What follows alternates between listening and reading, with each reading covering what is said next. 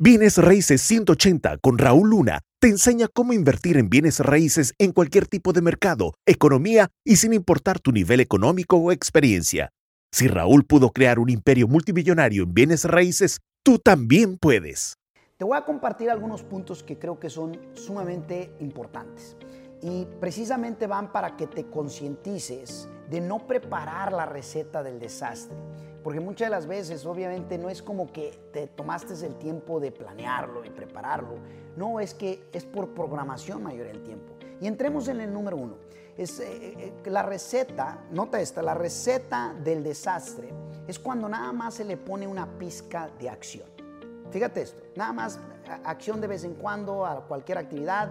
Hey, te lo digo, esa es la receta del desastre.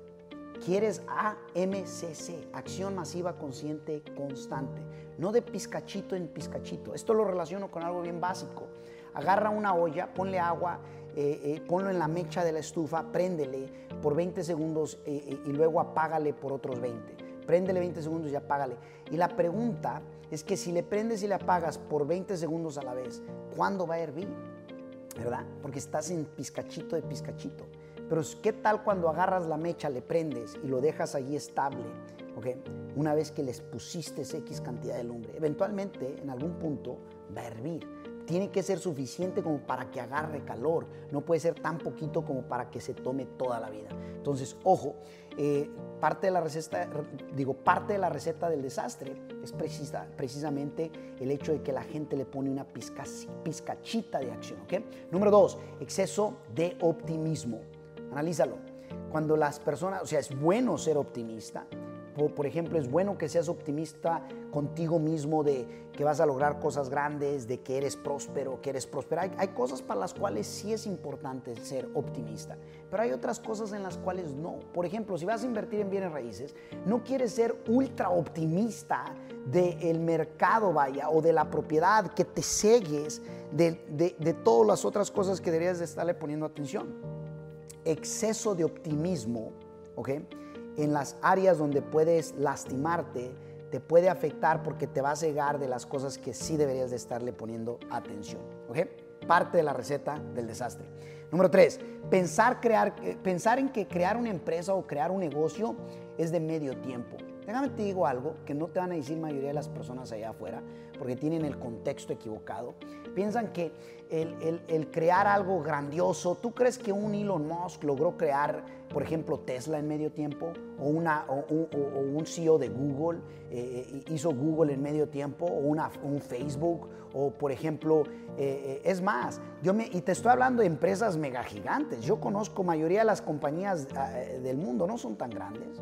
Son empresas pequeñas. De hecho, las empresas pequeñas son las que hacen que la economía eh, funcione alrededor del mundo. ¿Y qué crees? Ellos no te van a decir de medio tiempo. y, si no, pregúntales y entrevístalos a un nivel profundo. Pensar que el crear tu propio negocio va a ser de tiempo, o, digo, de medio tiempo, es, es receta para el desastre. Porque lo real es que siempre vas a estar, especialmente al principio, el mismo negocio te puede eventualmente dar la libertad en donde te permita trabajar medio tiempo si tú quieres, pero eso va a ser ya decisión de, de, repente lo que tú quieras hacer después. Pero es bien importante eh, que este punto número tres em, no, no, se convierta en esa parte de receta del desastre porque te vas a llevar una, ahora sí que, que, eh, una experiencia nada agradable. Número cuatro, pensar que no hay competencia, pensar que, ok, soy, soy tan único que no hay competencia. Te voy a decir lo siguiente, eh, la competencia por lo general, por lo general, siempre la hay. Te lo puedo decir de antemano. Comenzando desde uno mismo, de los demás, y a la misma vez el pensar de que no existe es de gente ultra inocente, porque tarde o temprano te va a llegar. ¿okay? Número 5 falta de conocimiento en uno mismo. Analízalo. Es, receta del desastre cuando piensas eh, eh, eh, que es que sabes más del negocio que de tu misma persona. Y se los puedo decir porque a mí me pasó. Sabía más de bienes raíces en mi primera década que el comportamiento propio, que el conocimiento de cómo la mente humana funciona, cómo las emociones funcionan, pensamientos, cómo trabaja, por ejemplo, eh, eh, por qué la gente toma ciertas decisiones, cómo las justifica y todo eso, ¿no? Entonces, falta de conocimiento de ti mismo como persona eh, va a ser receta para el desastre. Ahora sí entremos en el punto número 6. Crecer inconsistentemente, el tener crecimiento inconsistente, de sube y baja, sube y baja, sube y baja.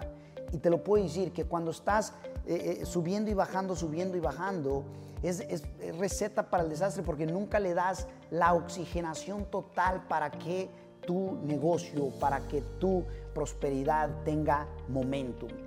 Y por lo general eso tiene que ver con el punto número 5 que te compartí, que viene siendo falta de, eh, falta de conocimiento propio. El no tener, el no saber cómo controlar las emociones, los pensamientos ah, ah, y las acciones.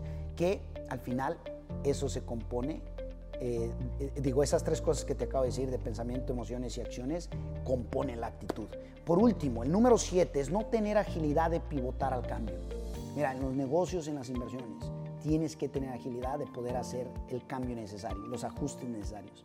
El, no tener eso, la agilidad, el no contar con, con, con esa eh, agilidad de estar en alerta, de poder hacer esos ajustes, desastre, desastre, desastre. Te lo, estoy hablando desde una perspectiva de empresario inversionista que me ha tocado en la primera década regarla gacho y en la segunda década comenzar a ver desde, desde frutos que nunca antes se habían visto eh, en mi vida personal. Ahora, te lo comparto porque me toca ver desde el mundo del desastre en el que me tocó vivir y en el mundo de resultados extraordinarios. Y te das cuenta que son mundos opuestos, pero porque todo al final lo puedo resumir en mentalidad, que es pensamiento, emoción y acción.